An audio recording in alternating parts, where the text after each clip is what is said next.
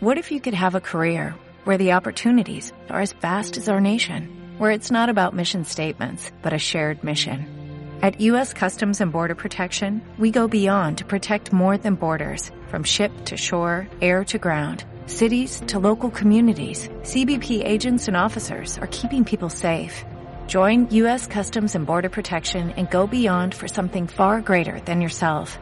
Learn more at cbp.gov/careers.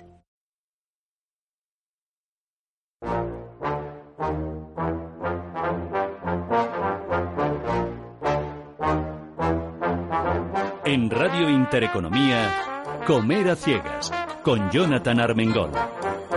Un programa para chuparse los dedos. Y ya que hoy es el Día de la Madre y que seguimos confinados, hemos decidido no polemizar y traeros tres recetas de la mano de tres grandes chefs que os van a deslumbrar a todas y todos, fáciles de hacer, maravillosas para disfrutar y degustar, y como tienen mucho que contar, casi casi que le doy paso a la primera, que viene desde Murcia y no me enrollo más, ya sabéis que podéis escuchar todas estas recetas también en The Foodie Times, en vuestro altavoz inteligente o en Spotify o iVoox. ¿Os parece bien? Sí, pues seguir con nosotros.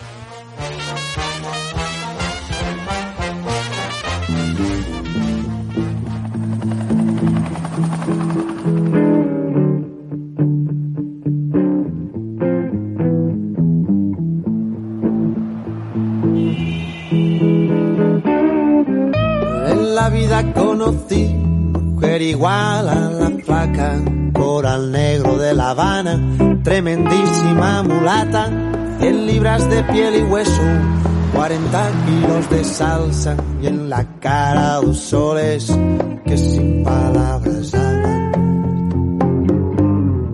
que sin palabras hablan.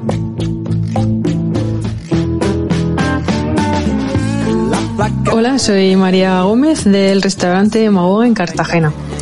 Eh, soy cocinera y bueno, eh, me hice de esta profesión porque me encanta, es mi pasión, es mi vida y bueno, desde muy pequeña me encantaba ver cómo cocinaba mi familia, me dejaban echarle una mano y bueno, yo quería experimentar el resto de mi vida, tener esa sensación de cuando le das a alguien de comer bien, ¿no? El, el sentimiento que, que desprende y, y- y esa emoción.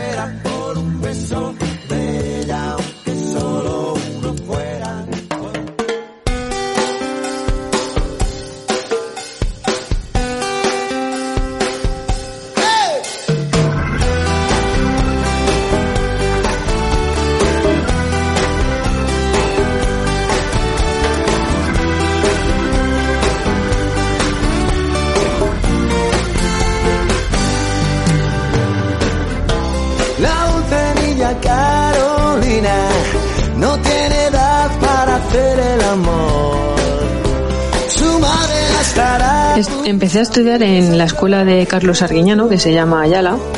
La escuela se encuentra en Zarauz, en Guipúzcoa, un pueblecito pequeño muy bonito, que os recomiendo a todos que podáis, que, que vayáis a visitarlo porque es espectacular. Y bueno, pues ahí fue ¿no? Eh, mis raíces de, cocinera, por así decirlo. Allí con él eh, y su equipo aprendí la cocina tradicional, ¿no? Cómo trabajar en, en una cocina, todas las cosas básicas. Y luego, más tarde, me fui al restaurante eh, Juan María Arzar. Allí, pues, como todos sabéis, pues fue un poco más cocina de, de vanguardia, ¿no? Aprendí también la- las nuevas técnicas de cocina, pues desde cocinar al vacío, eh, hacer esféricos, bueno, mil y, y una historias. Y, gracias a, a Juan Mari pude también ir a su laboratorio, que no todo el mundo puede, puede ir. Y bueno, allí con Xavier Gutiérrez, que es el jefe del laboratorio, pues la verdad que dio rienda suelta a mi imaginación. Porque venía de Arguiñano, ¿no? Que cocinaba muy bien, pero bueno, de hacer un, un solomillo o una ensalada rica, pues allí descubrí que podía jugar con la imaginación y, ver otras posibilidades en la cocina. y bueno, pues la verdad que me encantó y, seguí en, esa línea, ¿no? Hasta que Juan Mari me llevó a El Bulli, donde Ferran Adrián, y allí pues fue una fiesta, ¿no? Porque me marcó un montón, estuve poquito tiempo porque Juan Mari me dejó solo ir un, mes para que pudiese terminar sus prácticas allí. Y bueno, la verdad que fue espectacular, ¿no? Eh, quien haya ido ahí, ¿no? Los bullivianos, como así se dicen, pues bueno, están marcados y, siempre lo, llevaremos en, nuestro corazón. Y bueno, pues luego estuvimos trabajando por Madrid. Yo estuve de jefa de cocina en una arrocería, era un bistró así pequeñito porque me encantaban hacer los arroces. Y ya pues en el 2014 abrimos Magoa.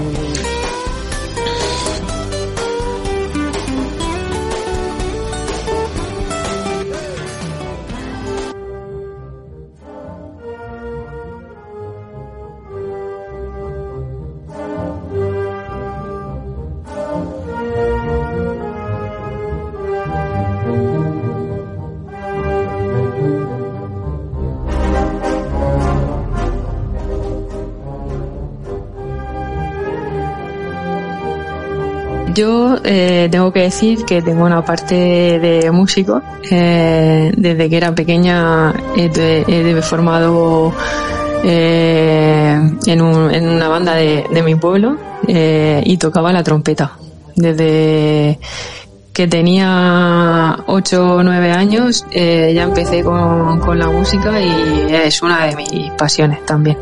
Aunque ya debo decir que cuando empecé a estudiar cocina tuve que dejar la banda y, dedicarme 100% a la cocina, aunque todavía tengo la trompeta en casa por ahí. Y de vez en cuando pues me gusta cogerla para que no se me olvide mucho. Entonces de, eh, por esa afición no pues me gusta de todo tipo de música no yo creo que la música pues es para momentos diferentes, ¿no? Al final yo también lo comparo con restaurantes, ¿no? No todos los días vamos a ir a un restaurante gastronómico, ni todos los días nos vamos a ir de tapas, entonces cada día pues es una cosa. Y bueno, pues me gusta desde Antonio Vivaldi, las cuatro estaciones, hasta las bandas sonoras que yo tocaba con, con la banda, como yo no sé, la Perla Negra de Klaus Valdez, o incluso un paso doble, ¿no? De que me encanta el de Suspiros de España. Eh, de hecho, eh, Suspiros de España se compone en, Cartagena por Antonio Álvarez en, el 1902. Eh, mientras paseaba por la ciudad, se detuvo por una confitería que se llamaba España y probó un suspiro, que es un postre muy típico de Cartagena, y de ahí se inspiró para bautizar la canción como Suspiros de España. La verdad es que está muy chula. Aunque a lo mejor hay alguien que piensa que es un poco viejuna. y bueno, pues luego también me gustan mucho los grupos de aquí de la región, como M-Clan, o un chico que es vecino mío que se llama Chuso Jones. Y luego pues también me gusta escuchar Loquillo. Eh, el último concierto que fui fue de Loquillo. Y bueno, también me gusta Leiva, Jarabe de Palo, Café Quijano, Antonio José, que es un poco así más andaluz. Y bueno, la verdad que me encanta todo tipo de música. Incluso a veces, si para hacer deporte, un poco de, música de esta que se llama reggaetón.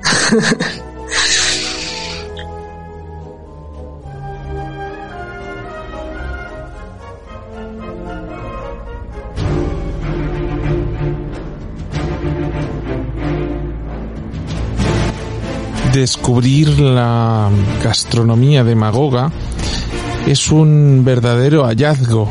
En Murcia eh, tienen una gastronomía fuera de lo común, exquisita, deliciosa, pero en muchas ocasiones no le hemos prestado la atención que se merece.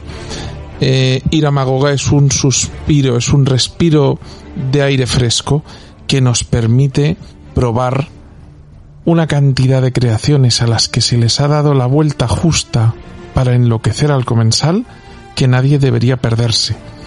Si a eso le sumamos que ya tienen una estrella Michelin, estrella por la cual yo además me enfadé mucho en su momento con la guía Michelin, esa que posiblemente se tenga que reinventar después de esta corona crisis, porque, mm, por lo menos según mi criterio, y algo me debe quedar de pozo después de 25 años ejerciendo, no le dieron la estrella un año antes porque María iba a ser mamá y a lo mejor a algunos casposos no les pareció bien que quizás, tal vez, no estuviera disponible en su restaurante.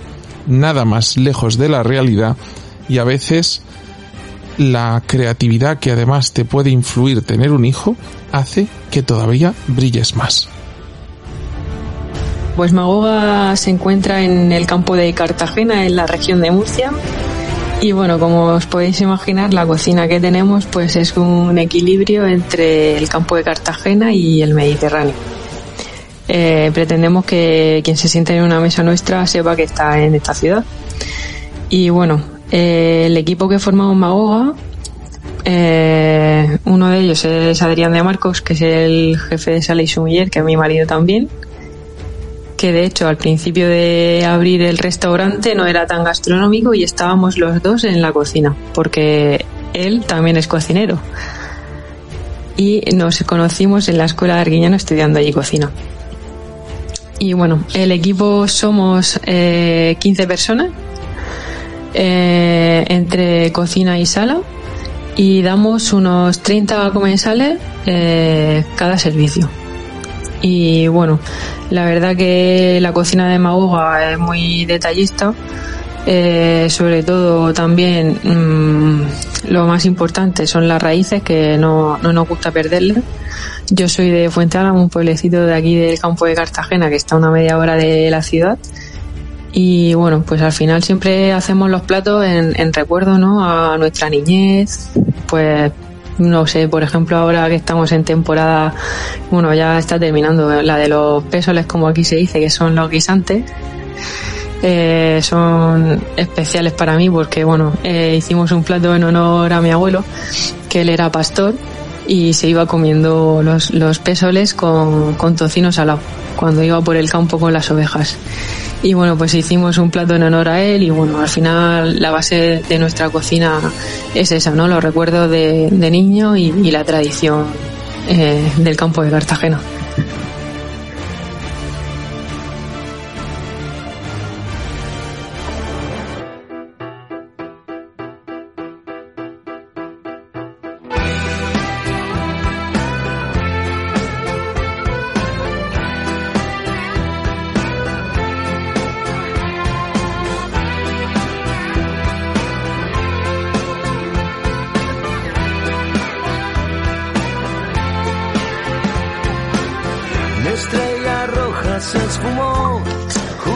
Receta que yo propongo para hoy es un arroz, eh, tanto se puede hacer meloso como seco, de gamba roja, de, la gamba roja de águilas y calamar. Eh, bueno, yo soy súper arrocera, estaría todos los días comiendo arroz y es de de mis cosas favoritas, ¿no? Eh, estaría también bueno, cocinando arroz prácticamente lo cocino todos los días y de hecho uno de mis primeros trabajos fue en una arrocería. Entonces, bueno, y aparte que estamos en una región ¿no? que fue la primera denominación de origen de un cereal, que como es el arroz, eh, fue de aquí, en la región de Murcia, que es la denominación de origen Calasparra.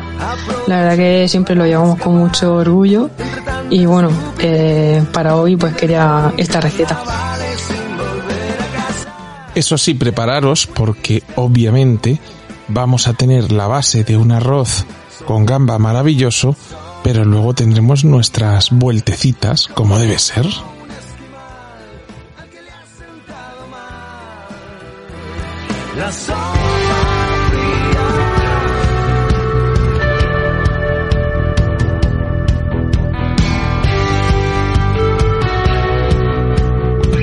Los ingredientes para nuestra receta son los siguientes. Arroz bomba de calasparra 100 gramos por persona. Caldo de pescado 200 mililitros. Para este caldo necesitamos una cabeza de rape, una espina de merluza, 200 gramos de chirla, una zanahoria, media cebolla y medio bulbo de hinojo. Luego tendríamos 100 gramos de calamar, dos gambas rojas de águila, una ñora, aceite de oliva virgen extra unos 100 mililitros, sal, agua, una cucharadita de tomate frito y unos pelos de azafrán.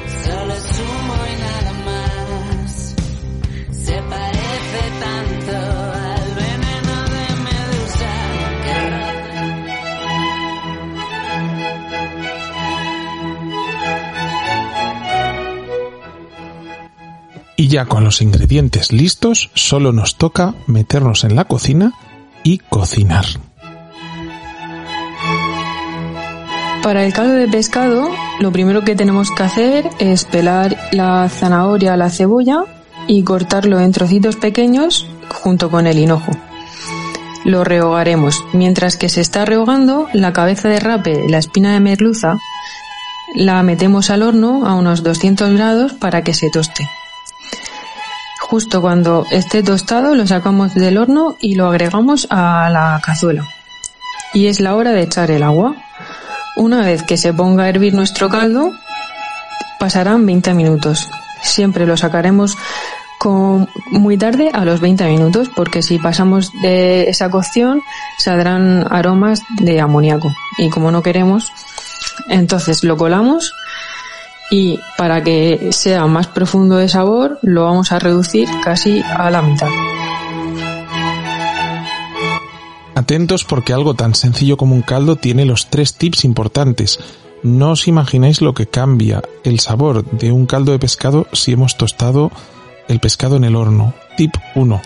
El segundo, ya nos lo habían dicho siempre, cuidado con los tiempos de cocción, pero si queremos luego que tenga sabor, ¿cómo lo hacemos?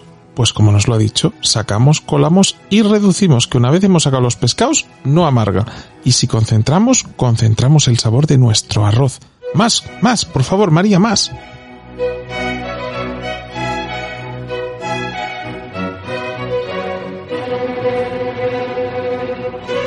Tú me obligaste a quererte para después hacerme odiarte. Tú me obligaste a cantarte ya no quieres escucharme. Tú me obligaste a mirarte y aunque me busqué en tu mirada no encuentro nada, nada dejaste. Tú no eres lo que yo esperaba. Nuestro siguiente paso sería la ñora hay que freírla y triturarla junto con el tomate frito. Hacemos como una especie de salmorreta. La ñora es muy importante no pasarla de, de fritura. Es solo para que tome un poquito de color, porque si no también saldrían toques amargos.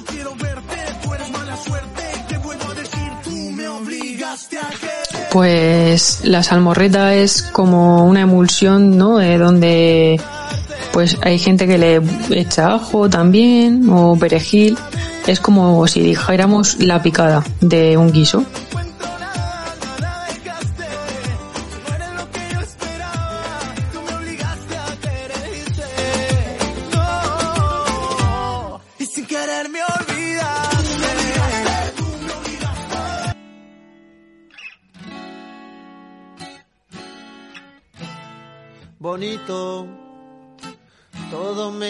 Parece bonito. Bonita mañana, Una vez tenemos esto, eh, podemos proceder a hacer nuestro arroz. que bien se ve el mar. El primer paso sería coger la paellera y rehogar nuestra, nuestros trocitos de calamar con aceite de oliva. Una vez esté tostado, añadimos nuestro arroz de calasparra. Hay que rehogarlo un poquito, nos gusta siempre. Y luego ya añadimos nuestra salmorreta, que la, la hemos hecho con el tomate y la ñora.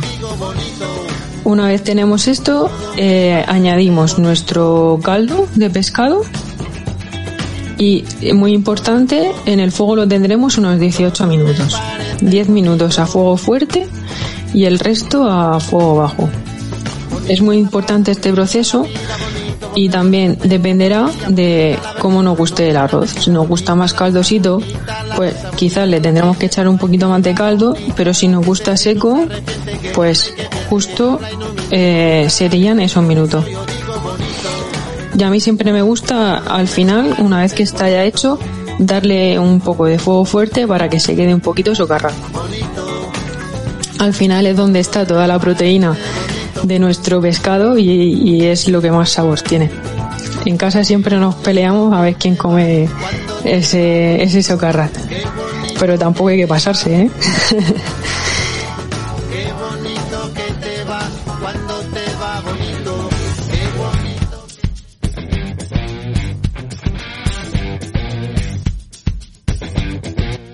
Pero ahora llega la hora de la verdad. Ya tenemos un arroz. Pero ¿dónde están las gambas? Luego pondremos nuestras gambas sobre, sobre el arroz y ya con el propio calor se hace. En el restaurante, en Magoa, lo que hacemos es eh, coger nuestra gamba y pelarla hasta la cabeza. El cuerpo lo cortamos en tres trocitos y con un soplete le damos un poquito de calor pero sin llegar a hacerle. Y la cabeza la presentamos en un vasito con sal y encima le ponemos unos esféricos de, jerez, de vino de jerez. Y también unos puntitos de una lioli de eh, ñora porque también la ñora es muy típica de la región de Murcia. De hecho, hay un pueblo que se llama La Ñora incluso. No sé si lo sabían. Es decir, que nos toca, por un lado, hacer las gambas, que por cierto, las cabezas van crudas o cómo van. La cabeza la hacemos en el horno de leña, pero en este caso, pues en una sartén habría que hacerla. Sí, porque lo del horno nos va a costar un poquito. Y luego tenemos un montón de pasos más que te vamos a pedir que nos cuentes, ¿te parece?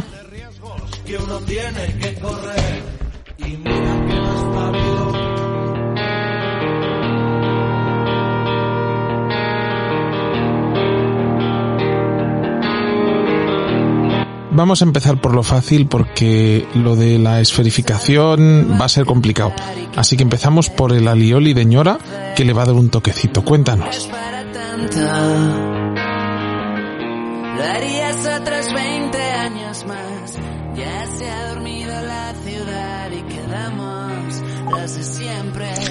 Para hacer nuestro alioli de ñora necesitamos un huevo, 200 mililitros de aceite. Hay quien le gusta con aceite de oliva virgen y bueno, a mí me gusta usarlo mitad y mitad, eh, de girasol o suave y un poquito de oliva para que no sea muy fuerte. Un ajo, sal y un poquito de vinagre o un chorrito de limón.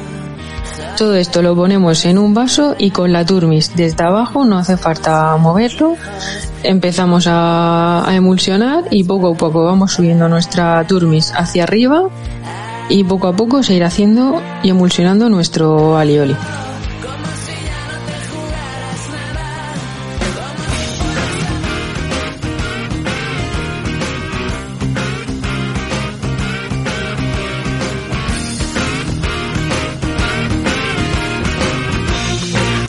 Pero siempre se ha dicho que el mundo es de los valientes, así que a ver cómo puñetas hacemos una esferificación en pleno confinamiento.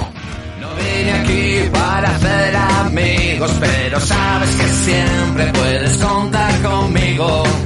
Dicen de mí que soy un tanto animal, pero en el fondo soy un sentimental. Para la esferificación de Jerez eh, necesitaríamos el kit de, de Ferran Adrià. Pero en este caso, como estamos de confinamiento, pues es un poco difícil hacer a estos ingredientes.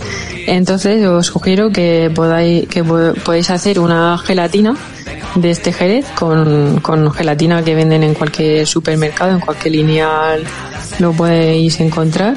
Y bueno, una vez lo extendemos eh, en una bandejita, una vez que calentamos el jerez junto con la gelatina, la gelatina previamente la tenemos que tener en remojo con agua y luego la escurrimos y la echamos a nuestro jerez ya caliente en la cazuela. Le damos un par de vueltas y como os decía, lo ponemos en una bandeja extendida y una vez que esté frío pues lo podemos cortar en cuadraditos y lo ponemos encima de nuestra cabeza de gamba roja. Mi único consejo es que no le llaméis esferificación que va a dar el cante, a no ser que, por ejemplo, con un descorazonador de manzanas hagáis cortes redonditos, pero aún así no son esferas, son circunferencias. Si es que de verdad... Bueno.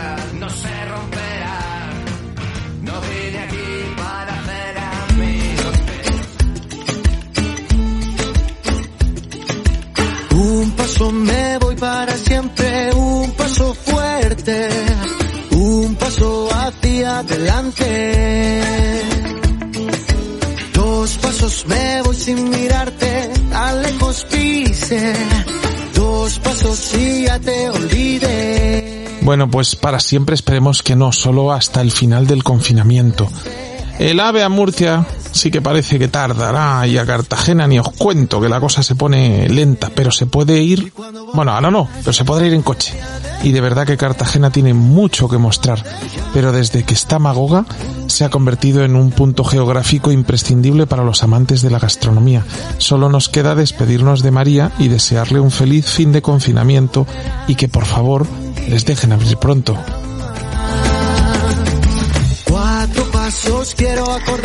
Bueno, pues es hora de despedirnos. Ha sido un gran placer estar con Jonathan. Eh, y bueno, aquí os esperamos pronto en Cartagena, en Magoga. Eh, después de este confinamiento, pues vendremos más fuertes que nunca. Y bueno, con nuevos platos y esperemos que, que sea pronto. Y nada, mucho ánimo a todos y que sea leve y sobre todo quedarse en casa y para que esa salud no, no se ponga en peligro. Un abrazo. Y de María de Magoga nos vamos al siguiente. Una chef mexicana que vive en Madrid que nos va a dejar con la boca abierta a todos.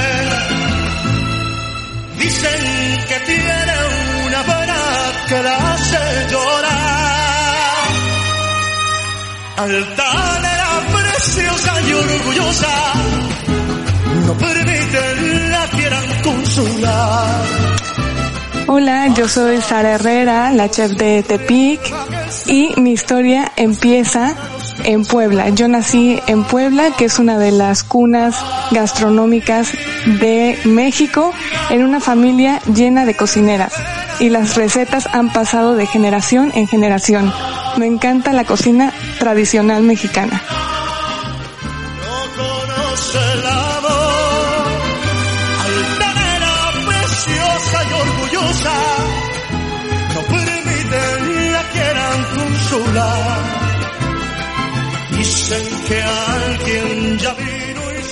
Yo decidí ser chef desde muy pequeña. A mí me encantaba cocinar con mi abuela, que me compartía todas sus recetas que venían desde su madre, desde su abuela. Entonces, de- desde pequeña tuve claro que quería estar toda mi vida dentro de una cocina.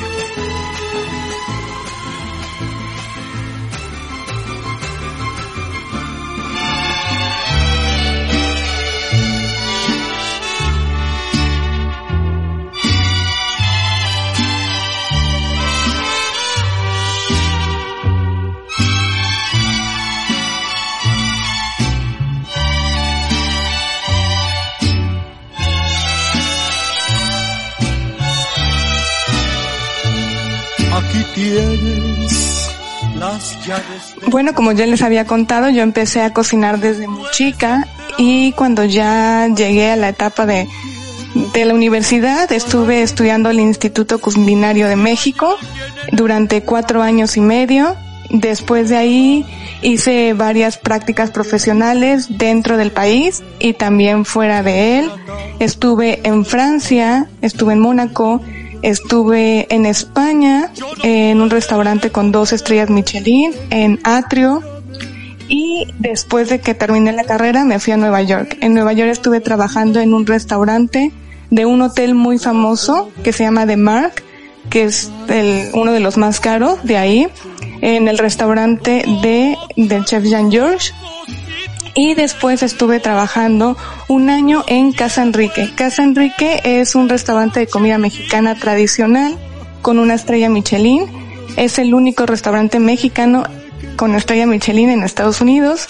Y después me vine a España a ser chef del restaurante Tepic. Y aquí llevo tres años dando lo mejor de mí y compartiendo mi cultura, mis tradiciones y mi comida en este restaurante.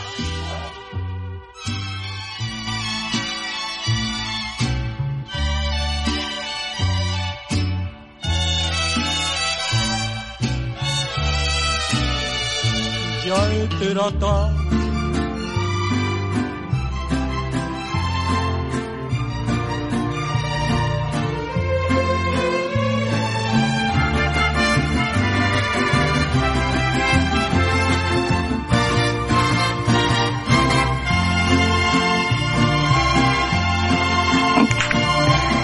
Bueno, en cuestión de música, yo soy muy variable. Me gustan muchos tipos de música. Me encanta Luis Miguel, me encanta Alejandro Fernández, me gusta mucho el mariachi. Yo trato de poner en la cocina siempre música muy alegre para estar en un ambiente, sí, un ambiente alegre y que podamos cocinar más contentos, porque yo siento que que si la comida la haces con un buen ánimo, vas a ver muchísimo más rica. Entonces, mis canciones favoritas de Luis Miguel son las rancheras, son las de mariachi, también de Alejandro Fernández, pero también me gusta la música en inglés, me gusta la música un poquito más viejita, no sé, de Frank Sinatra, me encanta la canción de New York, New York, que me trae muy buenos recuerdos de cuando estuve allá, porque yo amaba la ciudad y la sigo amando. Y pues esas serían como mis canciones favoritas. Eh, canciones de mariachi, canciones en inglés, pero generalmente escucho de todo, dependiendo como mi ánimo. ¿Y estando en España la española? Mm, música española no, no me gusta tanto, pero prefiero la mexicana, me quedo con mi mariachi.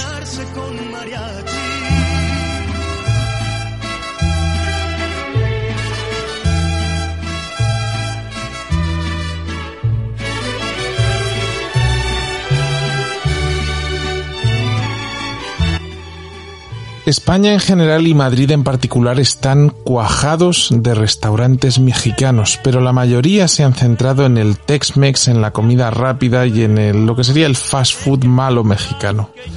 Cuando uno busca cocina mexicana de verdad, esa que te recuerda y te revuelve la memoria y te hace desear saltar el charco para volver a ir a vivir a México y cuando te hacen pensar por qué pinche no te quedaste a vivir allá, esos hay pocos y cuando a uno el corazón se le empieza a abrir lleno de grietas pensando en México, lo mejor que puede hacer es ponerse el ungüento de Tepic para volver, aunque sea virtualmente allí.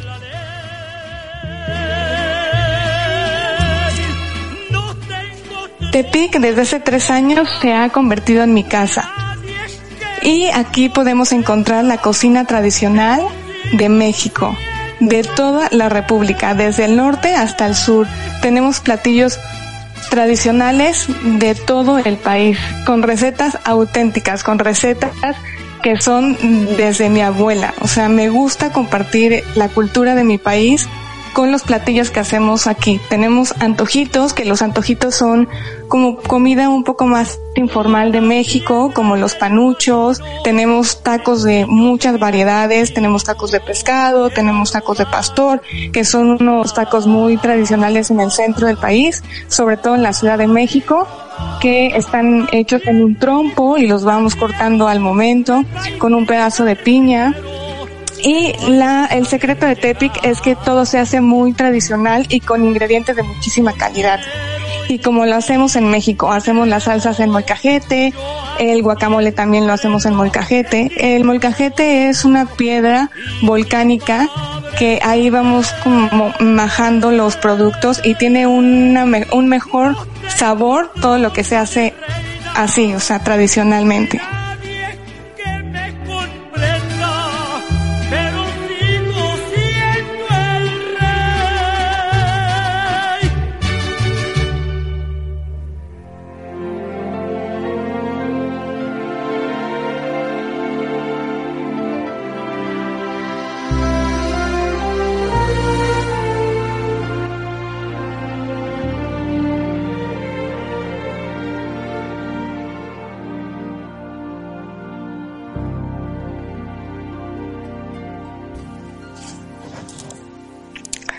Las cosas que a mí más me gusta es ir a las playas mexicanas. Y yo tengo muchos recuerdos de, unas playas del norte de, de México. Por lo cual hoy les voy a enseñar a hacer unos tacos estilo Baja California, que son mis tacos favoritos.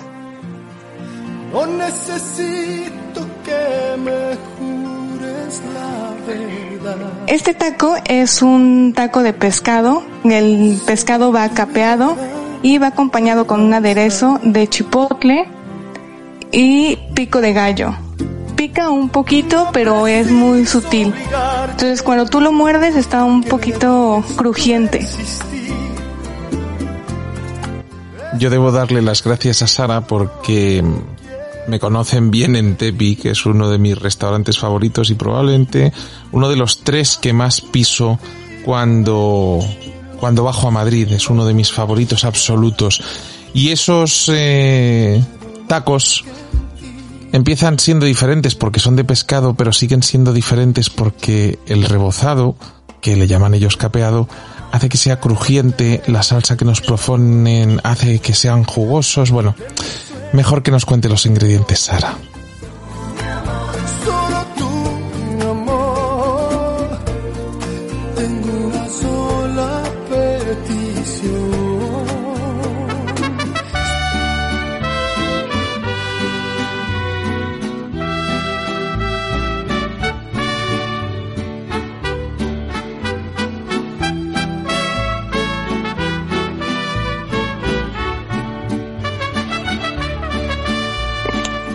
Los ingredientes para esta receta son medio kilo de pescado, yo les aconsejo que sea con mero, seis tortillas de maíz, para el capeado necesitamos un huevo, media taza de harina de trigo, una cucharada de aceite, una taza y media de cerveza, una pizca de polvo para hornear, para el aderezo, media taza de mayonesa, media taza de crema agria, un chile chipotle en vinagre, sal y pimienta.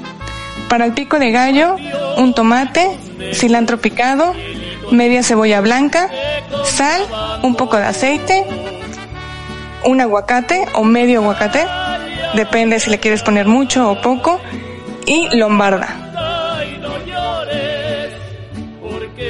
cantando se cielito lindo, los corazones.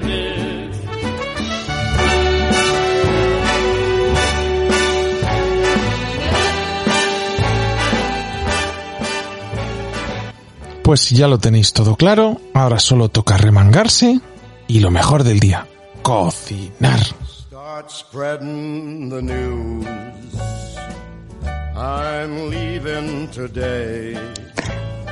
Empezamos por hacer la mezcla para el pescado. Vamos a colocar todos los ingredientes en un bowl. El huevo, la harina, el polvo para hornear, la cucharada de aceite, la cerveza, una vez hecha nuestra mezcla y que ya esté bien mezclada, la vamos a reservar en la nevera alrededor de una media hora.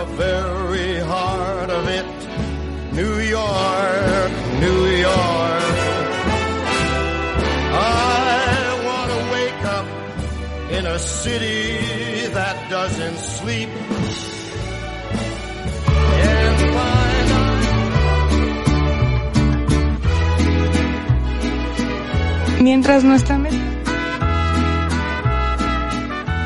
Mientras nuestra mezcla está reposando, vamos a preparar el, aderezo. Y este es muy sencillo, solo vamos a mezclar la mayonesa con la crema agria, le vamos a poner el chile, aunque si a ti te gusta el picante le puedes poner dos o tres chiles. Y sal y pimienta.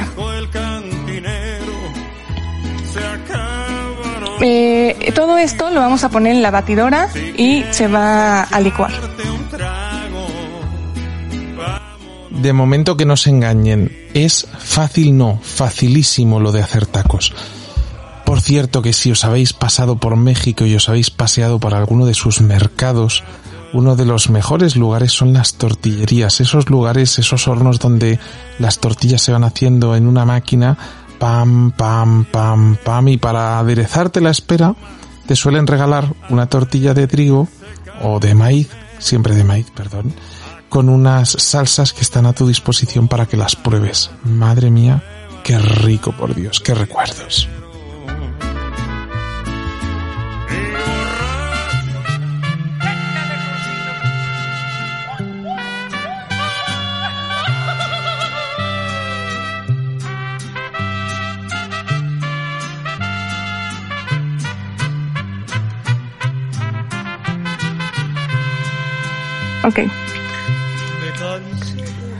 Para el pico de gallo vamos a cortar el tomate y la cebolla en cuadritos. Picamos muy fino el cilantro y mezclamos todo en un tazón con un poco de aceite y sal.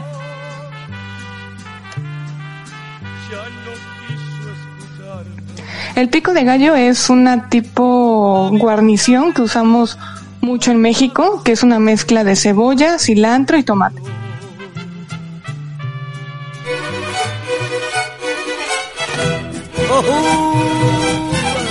¡Oh, yeah! Huasteca, qué linda eres. ¡Oh,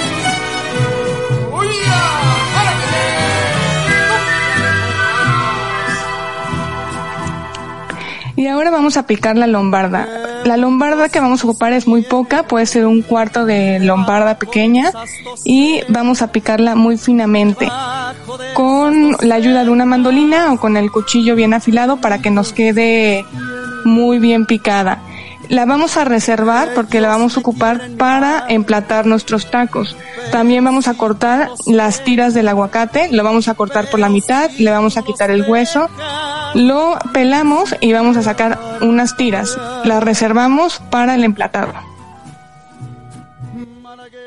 A ver, Sara, por favor, que se te nota mucho que eres mexicana, pero los que no somos mexicanos solemos tener ese accidente maravilloso al cortar el aguacate que hace que la mitad de los americanos y una gran parte de los europeos, sobre todo los healthies, se atraviesen la mano con un cuchillo cuando quieren pelar un aguacate.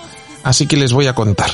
Se pone el aguacate encima de la mesa, se coge un cuchillo con la punta bien afilado, ponemos el aguacate en posición vertical y de arriba abajo de, en vertical hacemos cuatro cortes como si lo fuéramos a cortar en cuatro cuartos pero solo cortando la piel. A partir de ahí se tira de cada uno de los cuatro lados de la cáscara como si de un plátano se tratara y la pepa que está en el medio sale prácticamente sola. Un empujoncito con un dedo, ¡pium! Y ya tenemos la pepa. Y luego ya lo cortáis, como os ha dicho la chef, que no quiero ser yo el responsable de que se me corte nadie que escuche The Foodie Times.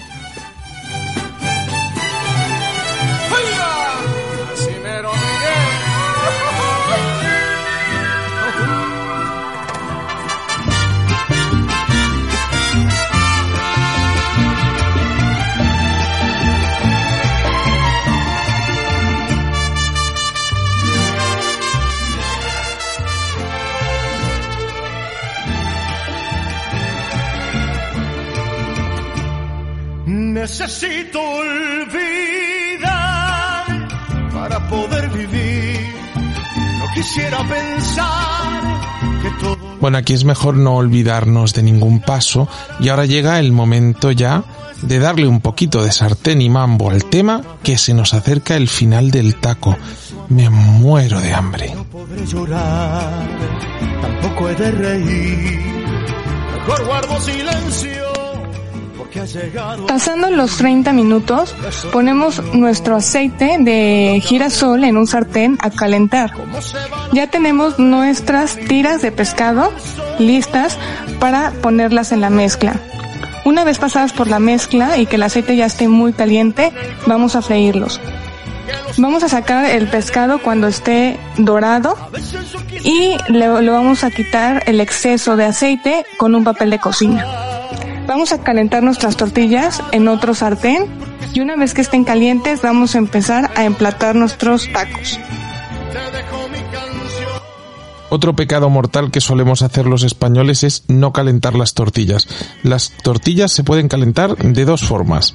La que nos ha dicho la chef en la sartén, que es como mejor se calientan, o envolviéndolas en un paño y metiéndolas en el microondas previo humedecer con unas gotitas el paño, aunque si me escucha me casca fijo. Mejor con la sartén, que luego pasa lo que pasa y no me dejan entrar en el restaurante.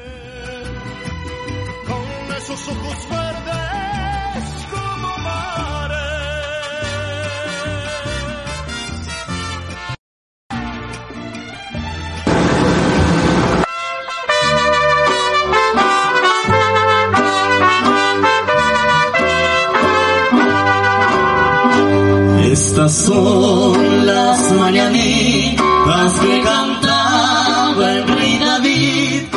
Hoy por ser día de tu santo, te las cantamos así. Despierta, mi bien, despierta, mira que ya amaneció. Para emplatar nuestros tacos vamos a poner la tortilla y en medio vamos a poner un pescado. Después vamos a poner el aderezo, un poco de lombarda por encima. Encima vamos a poner el pico de gallo y después terminamos con la tira de aguacate. Para decorarle podemos poner una hojita de cilantro. Ya que está así, el taco lo vamos a agarrar de en medio para poderlo comer. Y se comen los tacos con la mano. También lo, el último toque le podemos poner unas gotitas de lima.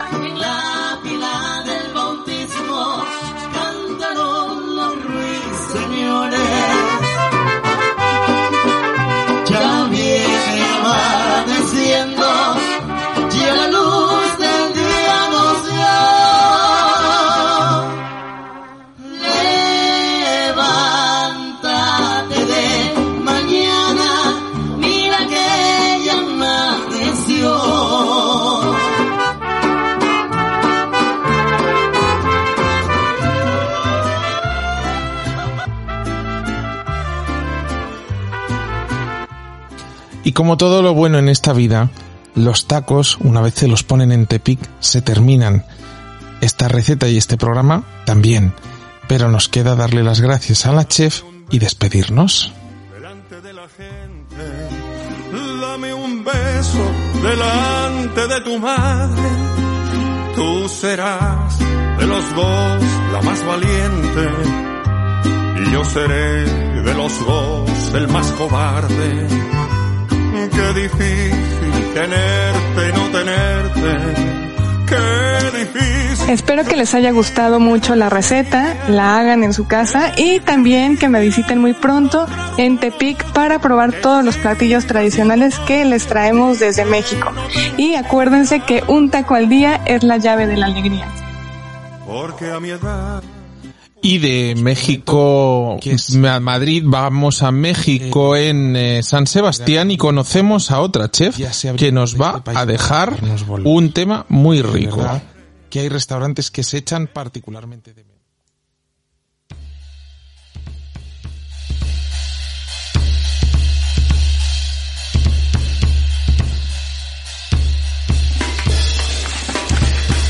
Hola, muy buenas a todos. Soy Cintia Llaver, jefa de cocina del restaurante Arsaca.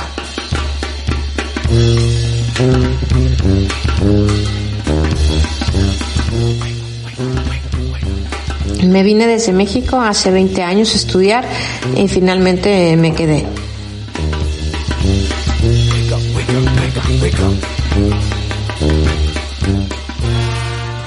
Empecé mis estudios en Guayente, en Aragón, para más tarde venir a San Sebastián. Continué con mis estudios en, continué con mis estudios aquí en San Sebastián y finalizados empecé a trabajar en un restaurante famoso en la parte vieja, Donostiarra, que se llama Gambara.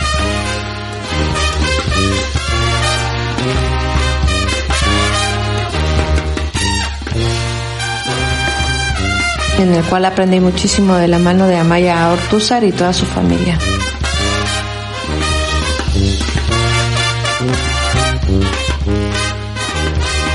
Quise seguir aprendiendo y en el 2008 realicé un stage donde un gran amigo de Amaya, Juan María Sac,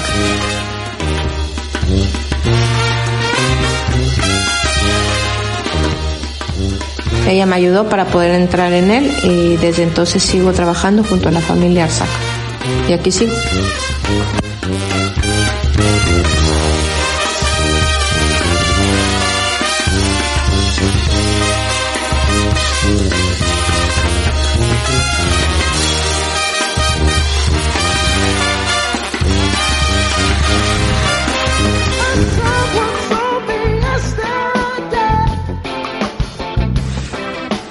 Escucho todo tipo de música, realmente me gusta mucho desde Coldplay hasta Bruce Springsteen, pero realmente en la cocina me gusta poner una playlist que se de Spotify que se llama El Chef, el cual pues tiene un poquito de todo, de salsa, de ritmo. Eh, cuando la ponemos pues nos saca una sonrisa a todos.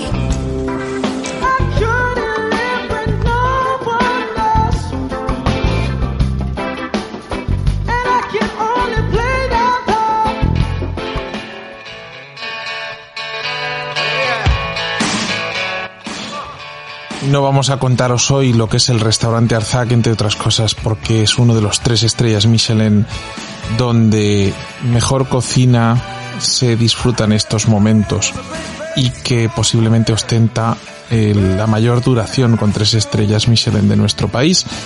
Además, yo creo que vale la pena que nos hablen de su historia Elena y Juan Mari, sus propietarios, pero sí os voy a contar el privilegio que es ver a una leona mexicana dirigiendo la orquesta de la cocina del restaurante Arzac sin pestañear, sin que se le mueva ni un músculo más de los imprescindibles, políglota como habréis visto con su pronunciación, con acento a un mexicano y con un inglés impecable, ya que es el idioma que más se utiliza dentro de la cocina de Arzac, es capaz de conseguir que esa orquesta suene afinada para que todos los platos del restaurante Arzac salgan todos los días impecables como debe ser. Pero como en el restaurante Arzac saben eso de menos es más, pues la receta que nos propone es una receta que cualquiera de nosotros puede hacer en casa en pleno confinamiento. ¿Queréis saber cuál es? Pues mirar. Yo les propongo una receta muy sencilla con influencias vascas y mexicanas. Es una tostada de verde o caballa con marinado con mezcal. Si no tenéis mezcal podéis usar tequila y un tartar de fresas. Ay, México, cuánto te amo y cuánto te echo de menos. Para esto vamos a necesitar tortillas, el cual podéis encontrar en el supermercado dos tipos, las de harina de trigo y las de harina de maíz. Vamos a usar las de maíz. Yo entiendo eso del supermercado y más en confinamiento, pero los que hemos disfrutado y hemos vivido en México tenemos en casa siempre masaca y una tortillera. Y es un lujo incluso cocinar las tortillas recién hechas. Para todos los demás, a comprar al súper. Pero eso sí, no salgáis a posta, esperaros al siguiente día que tengáis que hacer la compra, que tenemos que seguir en casa. Ya saben que tradicionalmente para hacer esta mezcla se cuece el grano de maíz con cal. Pero vamos a comprarlas ya hechas, como les había dicho. También vamos a necesitar aceite para freír, fresas, mezcal, picante en polvo, azúcar, sal, aceite de oliva y el verdel previamente limpio.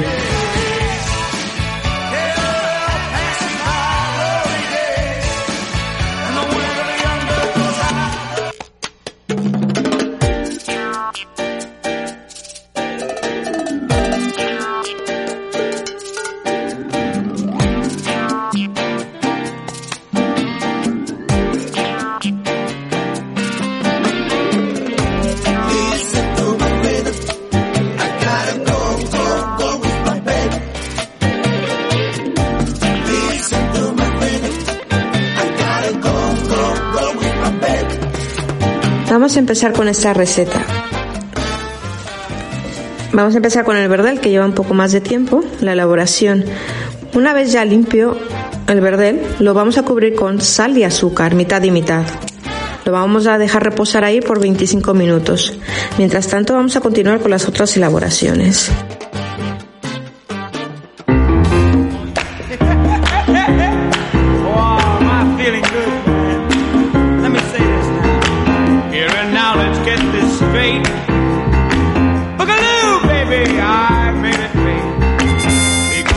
Tortillas vamos a buscar un cortapastas o bien eh, la boca de un vaso vamos a cortar el tamaño que deseamos.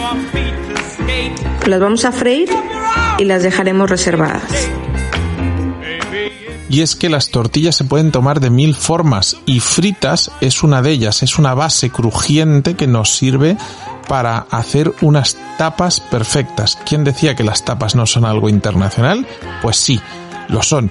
Por cierto, el aceite de freír al que se refería Cintia antes, como bien podéis imaginar, en México el aceite de oliva no es habitual y es casi un lujo y además para no afectar a las tortillas es mejor utilizar aceite de girasol.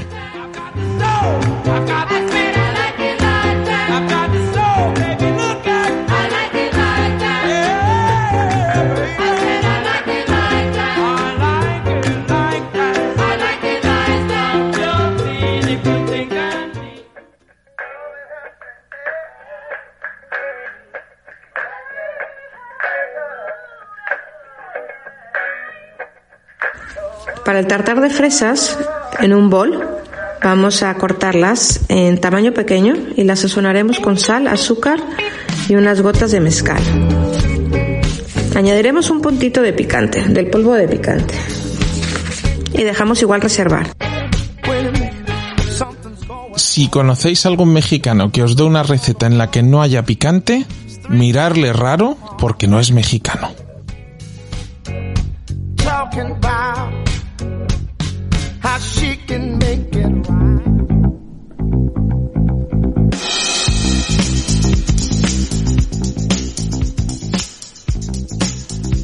Volvemos al verdel, retiramos la sal y azúcar y a continuación lo sumergiremos en el mezcal por 5 minutos. Una vez pasado este tiempo, lo vamos a trocear y lo pintaremos con un poquito de aceite de oliva.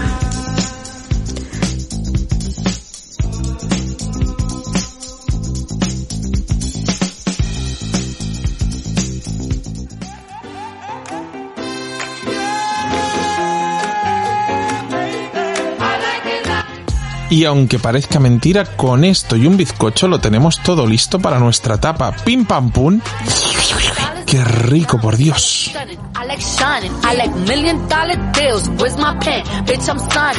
Ahora bien, ya vamos a pasar al emplatado. En la tostada que hemos hecho, vamos a poner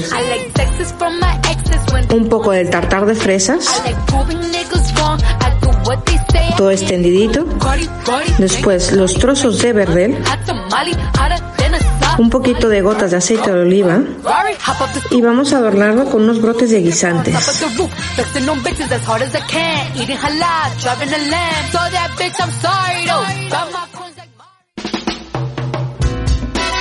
Y con esto y un bizcocho terminamos nuestra receta mexicana express de la mano de la responsable de cocina, de su jefa de cocina, capaz de hacer que funcione como un reloj el restaurante Arzac. Muchas gracias, Cintia. Muchísimas gracias por esta oportunidad de darme a conocer. Espero que nos veamos pronto. Fue un, ha sido un placer. Les mando un saludo y muchos ánimos en estos tiempos que corren.